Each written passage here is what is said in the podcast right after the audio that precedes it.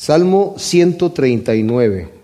Hay salmos favoritos, yo creo que de toda la gente, ¿verdad? Yo no sé a cuál le puedo poner, cuál es el favorito, pero este definitivamente es uno que está en uno de los primeros lugares, ¿verdad? Pues está el Salmo 23, que es hermosísimo, el Salmo 119, que acabamos de estudiar, que también es tremendo.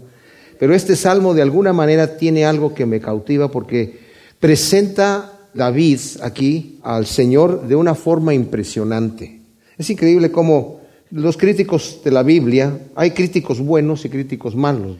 Hay un, movimiento que se llamó la alta crítica, que surgió en Alemania, en donde supuestos eh, teólogos empezaron a, debatir la Biblia, a criticarla como que se contradecía y cosas así, y encontrarle, a ver si es cierto que escribió David este salmo, yo creo que no lo escribió.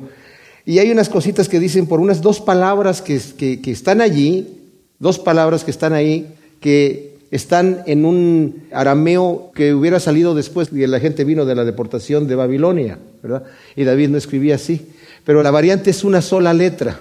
Y el estilo definitivamente es de David, los pensamientos son de David, y seguramente un copista por allí, que muy posterior al exilio babilónico, ¿verdad? Hizo ese error, pero en el texto está escrito al director del coro Salmo de David, o sea, eso está en el, en el, manuscrito, entonces este, definitivamente no hay razón de de dudar. Y lo digo porque David tenía una relación con Dios tan especial, tan especial, que solamente una persona con esta dimensión puede escribir algo así. Vamos a leer, este salmo está, son 24 eh, versículos y está dividido en grupos de seis versículos, y cada grupo de seis versículos habla de unas cosas diferentes. ¿Se acuerdan cuando estudiamos el Salmo 119 que estaba dividido en grupos de ocho versículos, verdad? En octavas. Y siendo un salmo acróstico, cada octava empezaba con eh, la letra de una de las letras del alfabeto hebreo, y cada versículo empezaba con esa letra también. Y bueno, aquí no es, este no es acróstico, no, no, está dividido en letras, pero en temas sí. Y del versículo 1 al 6 vemos nosotros la omnisciencia de Dios, que Dios lo sabe todo. Y de hecho, cuando dice aquí, el primer versículo, vamos a leer estos seis primeros versículos, oh Yahvé, Tú me has escudriñado y conocido. Tú conoces mi sentarme y mi levantarme. De lejos percibes mis pensamientos. Escudriñas mi senda y mi reposo. Y todos mis caminos te son conocidos. Porque aún no está la palabra en mi lengua, y he aquí, oh Yahvé, tú la sabes toda.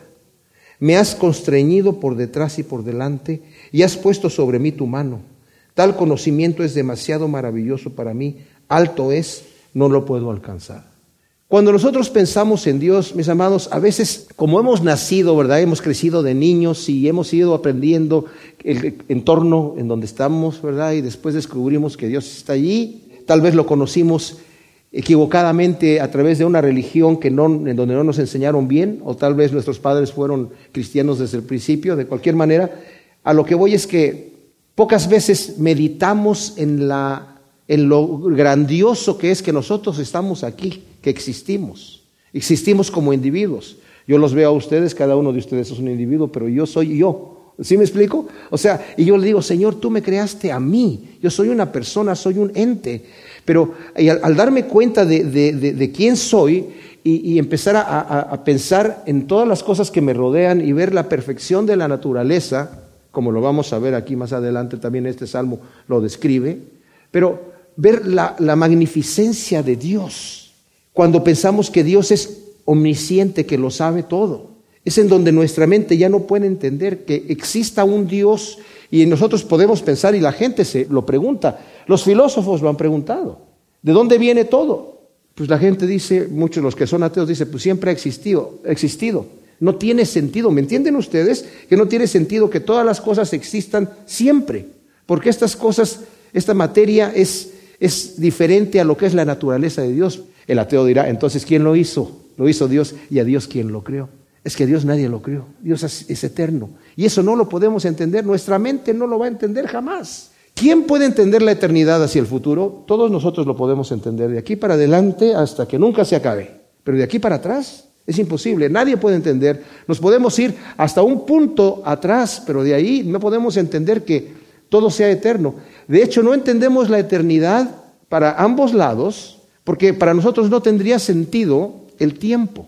Esto es importante. Porque Dios creó el tiempo y le dio un principio y le da un fin.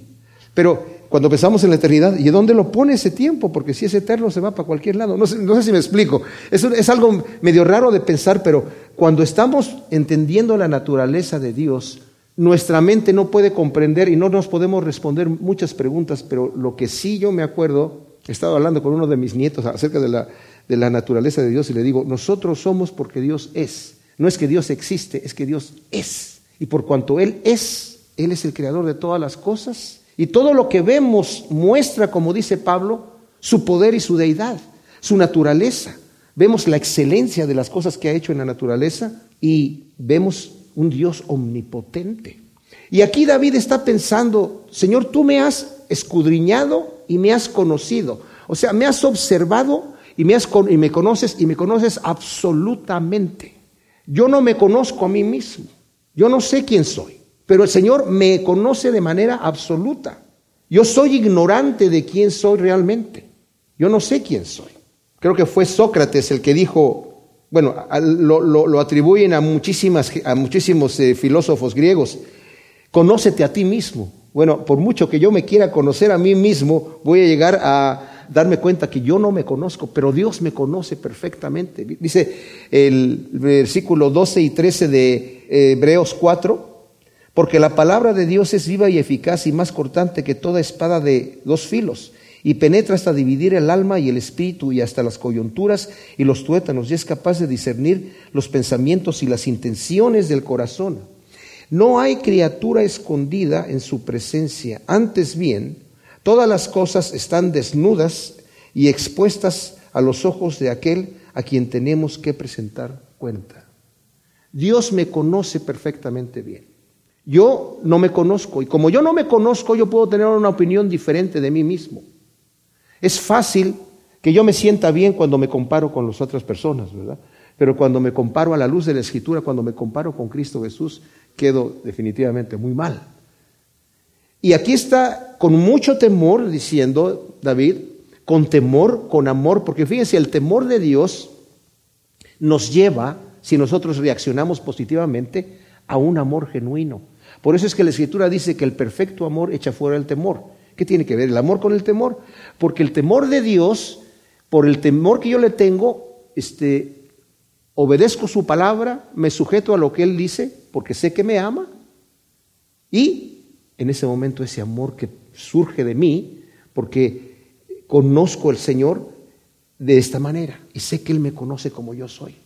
Y como me conoce, me ama como yo soy. Y a, a eso a mí me maravilla. Sabe que yo soy un pecador, sabe que somos rebeldes.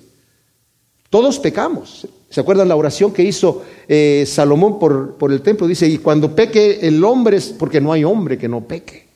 Todos han pecado y todos han sido destituidos de la gloria de Dios. Pero Dios amó de tal manera al mundo que ha dado a su Hijo. Nos conoce y está diciendo, Señor, tú me conoces. Y el versículo 2 todavía se extiende. Tú conoces mi sentarme y mi levantarme. De lejos percibes mis pensamientos. O sea, Señor, tú ves todo lo que yo hago. Ves lo que hago cuando ando caminando de día y ves lo que hago cuando es de noche y cuando estoy acostado. Me conoces perfectamente bien todas mis acciones. Y no solamente conoces mis acciones, conoces las intenciones de mi corazón. Cosa que para mí a veces está oculto. Yo me puedo engañar a mí mismo, pero yo nunca voy a engañar a Dios. El hombre se autoengaña cuando se cree la mentira. Es fácil que nosotros caigamos en ese, en ese problema, ¿verdad? Pero al Señor nunca lo vamos a engañar. Y es triste cuando una persona ya vive engañada de sí mismo, cuando llegue delante de la presencia del Señor y el Señor le quite la venda de los ojos y vea la realidad, va a decir, wow.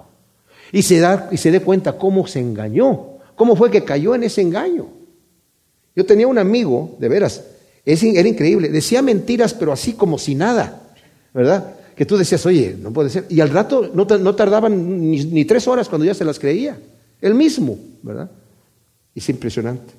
Pero dice aquí, de lejos percibes mis pensamientos.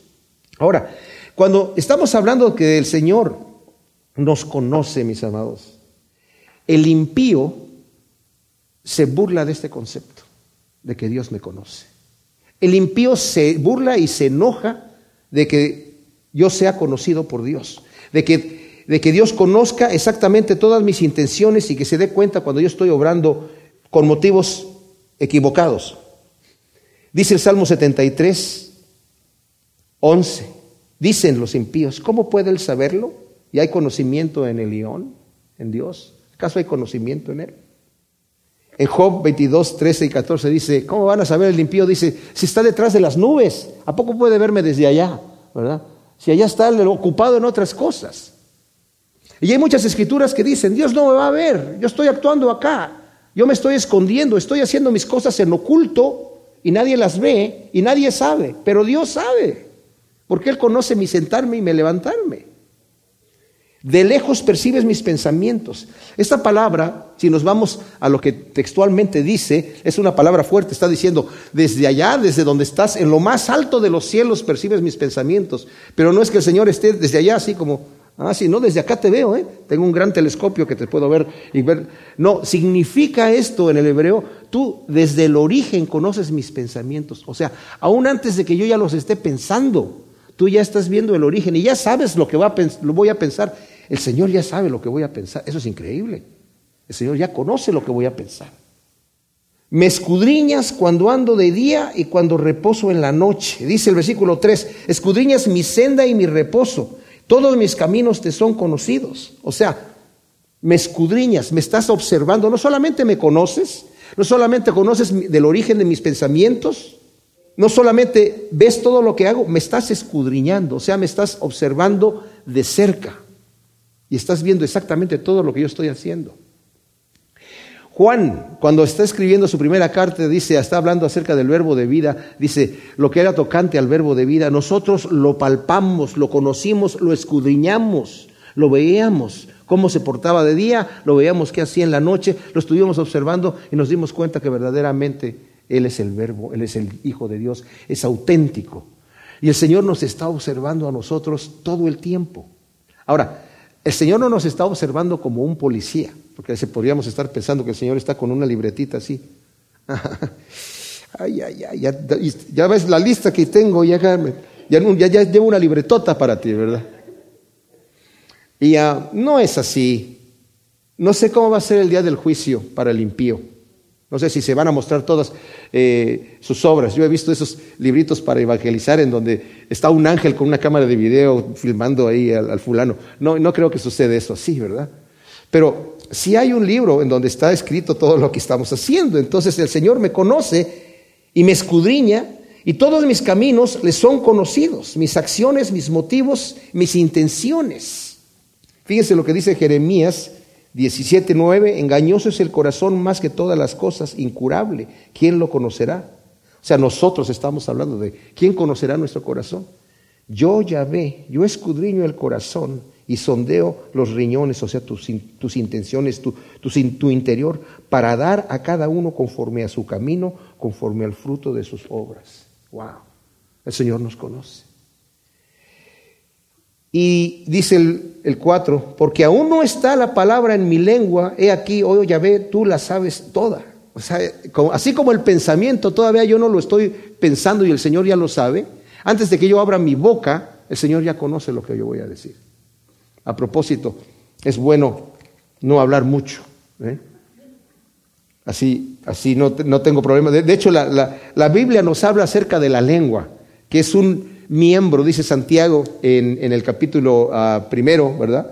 El versículo 9, que es un miembro que es duro de domar y que aquella persona que es capaz de domar la lengua ha alcanzado la perfección. Dice que está llena de veneno mortal. Y luego dice el, Proverbios 10, 19 eh, que en las muchas palabras no falta el pecado. ¿verdad? O sea que hasta las personas que hablan muy bien, cuando hablan demasiado, hablan de más y pecan de hablar de más. ¿verdad? El que viene el 5, este me, maravilló como, como, me lo mostró el Señor. Dice, me has constreñido por detrás y por delante y has puesto sobre mí tu mano. Hice un estudio exhaustivo de este, de este versículo y lo que quiere decir es que el Señor está constriñéndonos, o sea, nos está apretando. Yo conocí a una persona allá eh, cuando estaba de misionero en, en Sudamérica que no tenía sentido del espacio personal. Y cuando hablaba conmigo casi me tocaba la nariz, ¿verdad? y como estaba más bajito, levantaba la nariz así y yo casi podía ver el cerebro a través de las fosas nasales. Pero esto es lo que quiere decir que el Señor me está, me está apretando. Me está apretando y dice, y tu mano, y además tu mano está sobre mi cabeza. O sea, eh, eh, mis amados, esto es como que cuando vamos caminando en donde estemos y cuando, sobre todo cuando estamos a punto de pecar, imaginémonos que el Señor está así, así, al, lado de nosotros, atrás, adelante y por encima, y nos está viendo. Pero esto no tiene que ser negativo, puede ser bien positivo, porque la imagen que me mostró el Señor, ¿verdad? Es como cuando nosotros tomamos un pajarito que se ha caído al suelo y lo tomamos y lo apretamos para que no vuele, para que no se lastime. Así siento que es cuando el Señor nos está constriñendo por delante y por atrás. O sea, Él lo está haciendo por amor, no para aplastarnos, no para destruirnos, no para condenarnos. Porque Él no ha venido al mundo para condenar al mundo, sino para salvar al mundo, pero sí nos está constriñendo para que nosotros sepamos que su mano está sobre mí constantemente, para alivio para el cristiano. Es un alivio para el cristiano y es un terror para el impío, el saber que Dios está allí constriñéndolo. Tal conocimiento es demasiado maravilloso para mí, alto es, no lo puedo alcanzar. Esto puede significar dos cosas, que el conocimiento de que Dios me conozca tanto así, de esa manera, y está tan cerca de mí, ese conocimiento es demasiado maravilloso para mí. O que yo no jamás me voy a poder conocer de la manera que Dios me conoce. Ese conocimiento de que yo, el Señor me conozca y sepa todo lo que hago y me está observando y me está eh, eh, así de cerca, ¿verdad? Constriñendo, es demasiado maravilloso. ¿Se imaginan? Ese es el cuidado y esa es la atención que Dios nos da a cada uno de nosotros. No es el Dios que está por allá y que se olvidó de la persona, del ser humano. No, está aquí y nos está constriñendo. Como dije, es un concepto tremendo. Dice Henry Duncan, en este momento Dios está escuchando las alabanzas pronunciadas por corazones agradecidos en mundos distantes y leyendo todo lo que pasa por las mentes corruptas de la raza caída de Adán. Con una mirada ve el pasado, el presente y el futuro. No hay ningún fallo en la atención, no hay defecto en su memoria o de juicio que oscurezca su comprensión. En su memoria hay almacenadas no solo las transacciones de este mundo, sino de todos los mundos del universo, no solo de los sucesos de los seis mil años que han pasado desde que la Tierra fue creada, sino de una duración sin principio. Es más, las cosas que vienen se extienden a una duración sin fin, están también delante de Él una eternidad pasada y una eternidad futura al mismo tiempo. En su ojo y con este ojo externo examina lo infinito. Qué asombroso, qué inconcebible. O sea, realmente es demasiado maravilloso para entender. ¿A dónde me alejaré de tu espíritu? ¿A dónde huiré de tu presencia? Si subo a los cielos, allí estás tú. Y si en el Seol preparo mi lecho, ahí estás tú. Si tomara las alas del alba y habitara al extremo de los mares, aún ahí me alcanzará tu mano y me asirá tu diestra. Si digo, sórbanme las tinieblas y que la luz en torno a mí se haga como de noche, tampoco la oscuridad es oscura para ti. Lo mismo resplandece como el día, la noche, y lo mismo te son las tinieblas que la luz. Este grupo de seis habla de la omnipresencia de Dios. Ahora, David no desea huir del Señor, ¿verdad? Está hablando de a dónde me iré que tú no estés observando. Hay alguien que sí quiso huir de la presencia de Dios y fue Jonás, ¿verdad? Porque el Señor lo estaba enviando a que fuera a eh, Nínive de los asirios a predicar juicio, a decirles 40 días y esto se va a acabar aquí. Dios los va a destruir.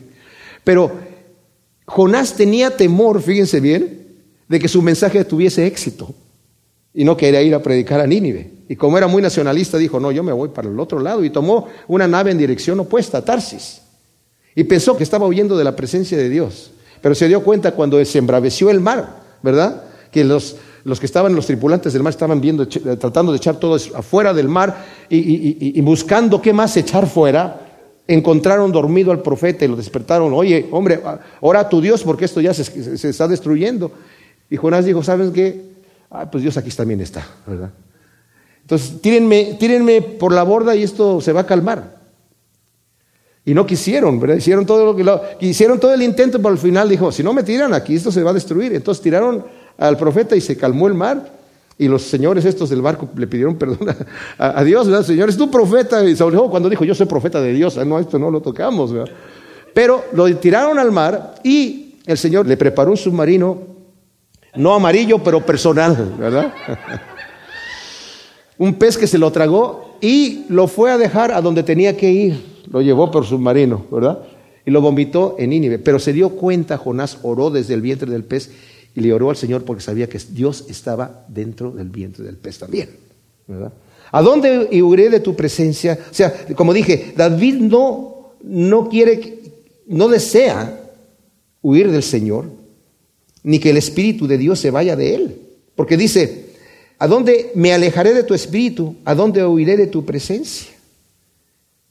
David incluso en el Salmo 51 dijo, Señor, Pon un espíritu recto dentro de mí. No quites de mí tu Santo Espíritu, Señor. O sea, no quiere huir de la presencia de Dios. Está diciendo, Señor, gracias. Saber que el Espíritu de Dios mora en nosotros y que estamos siempre en la presencia de Dios. Nuevamente, es un confort para el cristiano y es un terror para el impío. ¿verdad? Que estamos siempre en la presencia de Dios. A veces decimos, Señor, ahora que estamos aquí en tu presencia, estamos en la presencia de Dios en todos lados. A donde vayamos, estamos en la presencia de Dios. No tenemos que venir a, la iglesia para estar en la presencia de Dios. Y dice, si subo a los cielos, ahí estás tú. Y si en el Seol preparo mi lecho, ahí estás tú. Si tomara las alas del alba y habitara en el extremo de los mares, aún ahí me alcanzará tu mano y me asirá tu diestra. O sea, no hay lugar a donde yo pueda ir en donde Dios no esté presente. Dios está en todo lugar. Ahora, Dios está en todo lugar, pero esto no es panteísmo. No, no es que Dios es todo y no todo es Dios. No, Dios está en todos los lugares, pero esta madera no es Dios. Y no todo es Dios y Dios no lo es todo, pero Él está en todo lugar. Si digo, sórbanme las tinieblas y que la luz en torno a mí se haga como la noche, Tampoco la oscuridad es oscura para ti, la noche resplandece como el día, lo mismo te son las tinieblas que la luz. Aún el mismo Salomón cuando estaba orando en el momento de dedicar el templo, dice, tú habitas en lo denso de la oscuridad de las tinieblas. Cuando el Señor se apareció al pueblo de Israel en el monte Sinaí, dice que venía una nube de tinieblas y fuego y temblor, tembló el monte y estaba todo lleno de tinieblas. Dios, o sea, obviamente Él es la luz, pero las tinieblas no lo ciegan. Él lo ve todo. Lo mismo lee las tinieblas que la luz. Eh, el impío no se puede esconder absolutamente delante de Dios, porque Dios lo ve todo. Y como dice Hebreos 4:13, para el Señor lo mismo le son las tinieblas que la luz. Eh, desde el versículo 13 al versículo 18 vemos la sabiduría y poder eternos de Dios. Romanos 1.20 dice su eterno poder y su deidad, o sea, lo que Él es, de que Él es Dios, se hacen, que es invisible, se hace claramente visible por medio de las cosas hechas. Tenemos la firma, la huella digital de Dios en cada cosa que volteamos a ver. Es una locura pensar que las cosas se hicieron por casualidad. El hombre está tratando de duplicar cosas. Estaba hablando con una persona hoy que me decía que eh, ustedes saben que hay unas copiadoras de tercera dimensión donde pueden meter un objeto, por ejemplo, este aparato, y lo copia y lo saca uno igual. Ahora ya están haciendo órganos para las personas en donde mezclan partes de las células del cuerpo con no, sé qué material para que pueda funcionar el órgano están experimentando con riñones en este momento. Pero parece que los chinos están queriendo hacer personas, como si, como si no tuvieran suficientes chinos allí. Bueno, bueno, yo no sé. A ver cómo les sale, ¿verdad? Es que estos señores todo lo copian. Pero yo estaba pensando, aunque, aunque estén tratando de hacer esto, se imaginan ustedes, no lo pueden hacer de cero. Me explico. O sea, la tecnología que hay en las cosas que Dios ha hecho son tremendas. Bueno, tú formaste mis riñones, me tejiste en el vientre de mi madre, te alabaré porque asombrosa y maravillosamente fui formado. Maravillosas son tus obras y mi alma lo sabe muy bien. No fueron encubiertos de ti mis huesos. Aunque en lo oculto fui formado y entretejido en lo más profundo de la tierra, tus ojos veían mi embrión. Todos mis días fueron trazados y se escribieron en tu rollo, cuando aún no existía ninguno de ellos. Oh él, oh Elohim, cuán preciosos me son tus pensamientos, Cuán inmensa es la suma de ellos. Si los enumero, se multiplican más que la arena. Despierto y aún estoy contigo. Me formaste maravillosamente, entretejido en el vientre de mi madre. Dice la nueva traducción viviente, voy a leerla del versículo 13 al 15. Tú creaste las delicadas partes internas de mi cuerpo y me entretejiste en el vientre de mi madre. Gracias por hacerme tan maravillosamente complejo. Tu fino trabajo es maravilloso, lo sé muy bien. Tú me observabas mientras iba cobrando forma en secreto, mientras entretejían mis partes en la oscuridad de la matriz. Cuando nosotros observamos el, cuerpo humano, hubo ciertos científicos en la antigüedad, honestos, suficientemente honestos, como para cuando estaban disectando el cuerpo humano, obviamente los cadáveres de gente, para ver cómo estaban, gente que no creía en Dios decía, no, no, es que... y se doblaban ante el poder divino de Dios, reconociendo la grandeza del poder de Dios en la, en la maravilla de la naturaleza. En cualquier cosa que nosotros estudiemos, hay un señor que se llama Michael Behe, que fue el que inició este movimiento de diseño intelectual, que contrapone la teoría del neodarwinismo de que venimos por evolución. Y dice, escribe en su libro La caja negra del Darwin, dice, Darwin llegó hasta un punto porque la tecnología que tenía no le permitía conocer las cosas que nosotros ahora conocemos. Él es un microbiólogo y en su libro explica, por ejemplo, cómo se coagula la sangre. explica varias cosas. Y a mí las materias que me gustaban cuando yo estaba en la escuela eran matemáticas, física, química, muchas de las que a nadie le gustan, ¿verdad?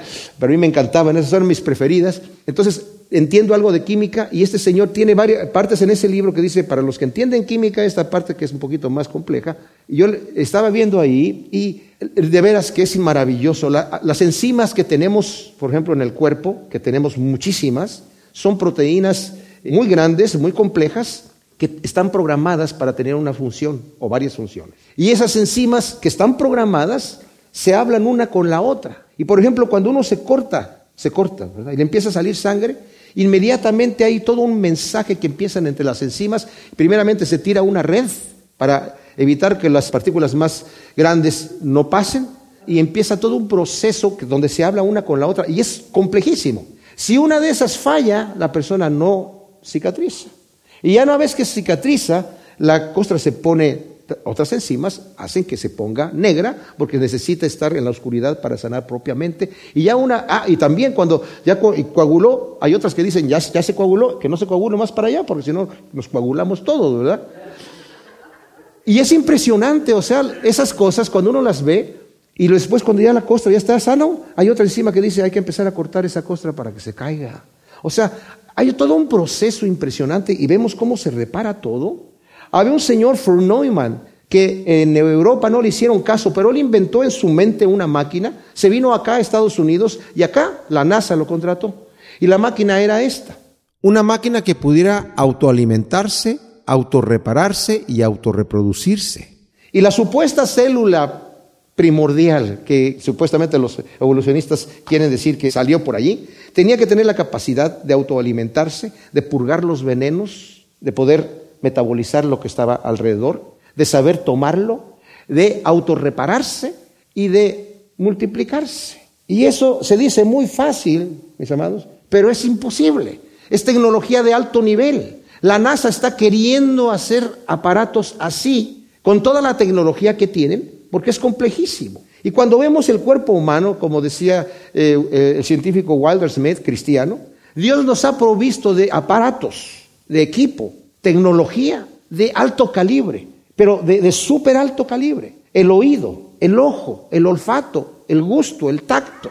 Nuestros sentidos que son interfaces para que nosotros podamos percibir lo que está a nuestro alrededor, son de súper alta tecnología. Por ejemplo, eh, detalles como este. Nuestro oído no oye todo, no oímos todos los ruidos, todos los sonidos. Las personas que oyen mejor pueden tal vez eh, escuchar de unos 25 o, tal vez 30 hertz a tal vez unas 16 mil o 17 mil, las, sobre todo las mujeres que pueden oír más altas frecuencias, los que más pueden escuchar. Pero ya las demás frecuencias no las escuchan.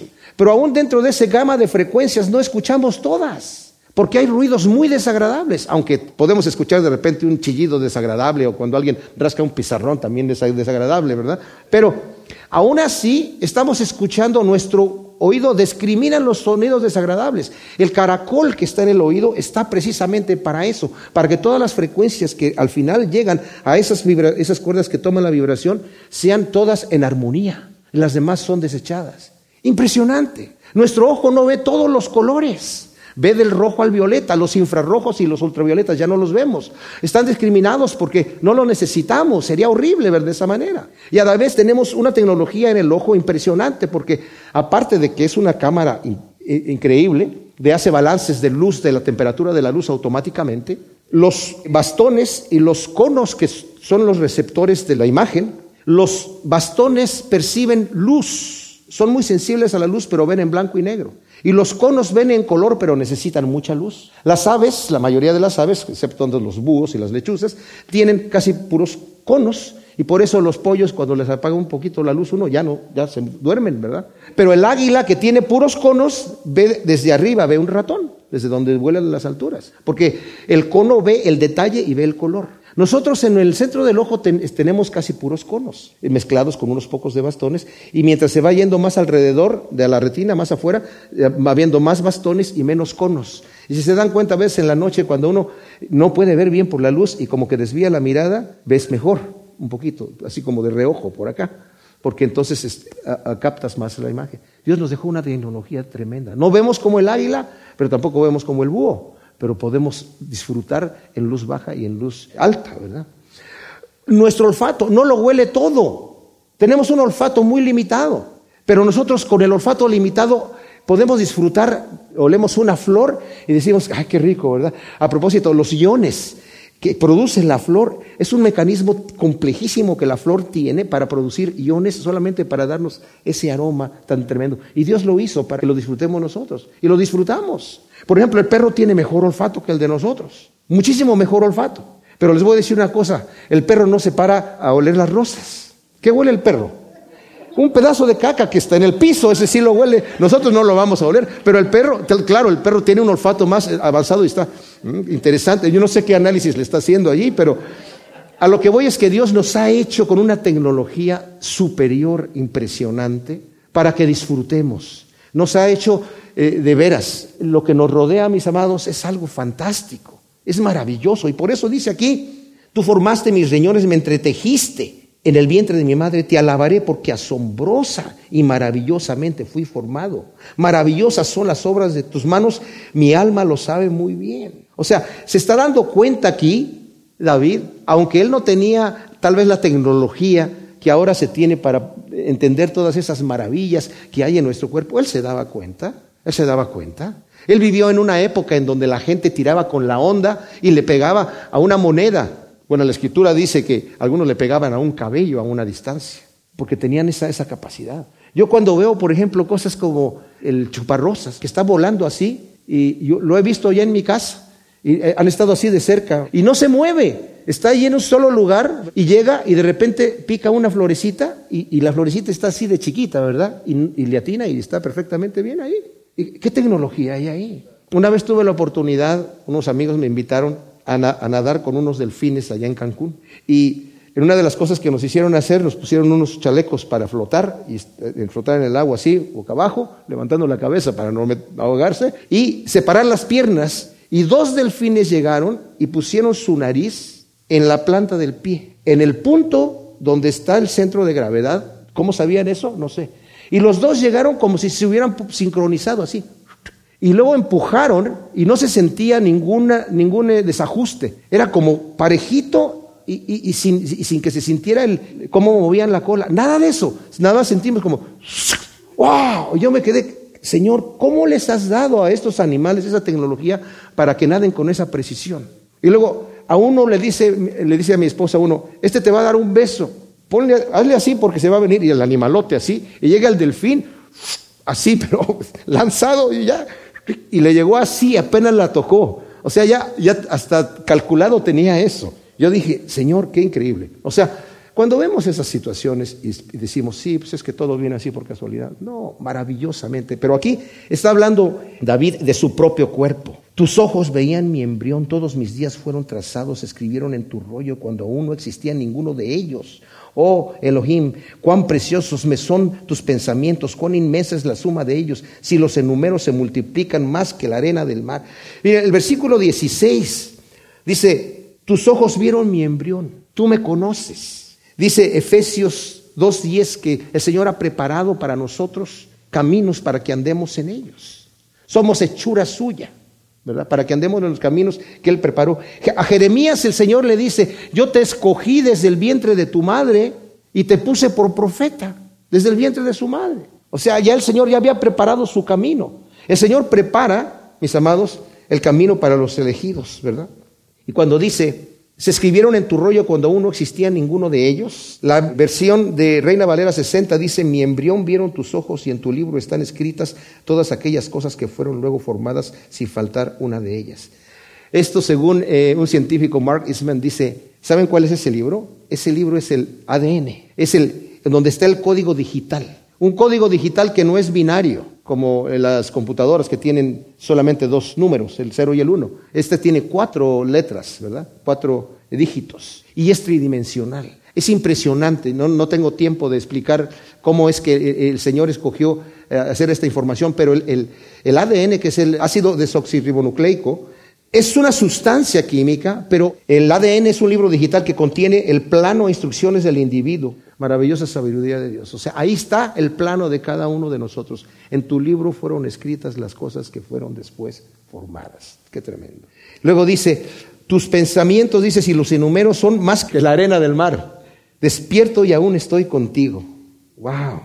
David tenía una intimidad constante con el Señor. Al acostarse estaba con el Señor, al levantarse estaba con el Señor, durante el día estaba con el Señor.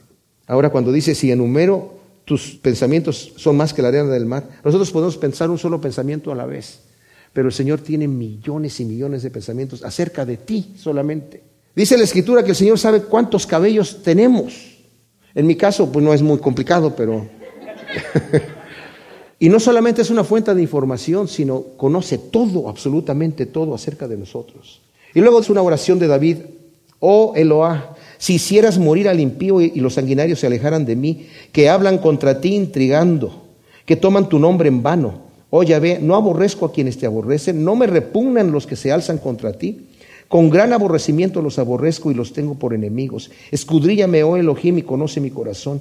Pruébame y conoce mis pensamientos y ve si hay en mí camino de perversidad y guíame en el camino eterno. Dice la nueva traducción viviente, oh Dios, si tan solo destruyeras a los perversos, lárguense de mi vida ustedes asesinos, blasfeman contra ti, tus enemigos hacen mal uso de tu nombre. Oh Señor, ¿no debería odiar a los que te odian? ¿No debería despreciar a los que se te oponen? Sí, los odio con todas mis fuerzas porque tus enemigos son mis enemigos. Cuando leemos este versículo dice, pensamos, bueno, que está bien, está bien odiar de esa manera que David esté odiando, que no dice el Señor que perdones a tus enemigos, ¿verdad? Y que los ames. Pero es el santo deseo de terminar con la maldad, pero no por su propia mano, sino él sabe que el Señor ha dicho, mía es la venganza, dice el Señor. David instruye a Salomón. Ahora, dice eh, Spurgeon, los crímenes cometidos ante los ojos del juez no es fácil que pasen sin castigo Dios que todo lo ve va a exterminar todo lo malo. Tal es su amor a la santidad y su odio a la maldad que va a sostener una guerra a muerte con aquellos cuyos corazones y vidas sean malvados. Dios no va a permitir que esta su hermosa creación sea desfigurada y contaminada con la presencia de la maldad. Si hay algo seguro, esto es seguro, que Él va a barrer a todos sus adversarios. Wow. Amén. Exactamente, claro que sí. Y dice, y que blasfeman contra ti intrigando, que toman tu nombre en vano. Como ejemplo tenemos este señor de que hemos hablado mucho, este ateo Richard Dawkins, que, que sin, sin, ningún temor, ¿verdad?, blasfema el nombre de Dios. ¡Wow! Increíble. Tenemos el ejemplo del Rabsacés. Ustedes saben cuando Ezequías eh, era rey de Israel, eh, el de Asiria que vino a invadir y unas blasfemias tremendas que está en Segundo de Reyes 25, eh, 2 y en Crónicas 32 del 15 al 19. Y el Señor le responde que va a destruir a eh, esos hombres porque han hablado en contra de Él y han blasfemado su nombre. Y ellos llegaron con una arrogancia, ¿verdad? Hablando en contra de Dios, pensando, eh, pues, ¿dónde está Dios? ¿Qué nos va a hacer el Señor? Y el Señor envió a un solo ángel que mató a 185 mil asirios. Ahora, si vemos aquí, cuando dice, oye, ve, no aborrezco a quienes te aborrece, no me repugnan los que se alzan contra ti, con gran aborrecimiento los aborrezco y los tengo por enemigos.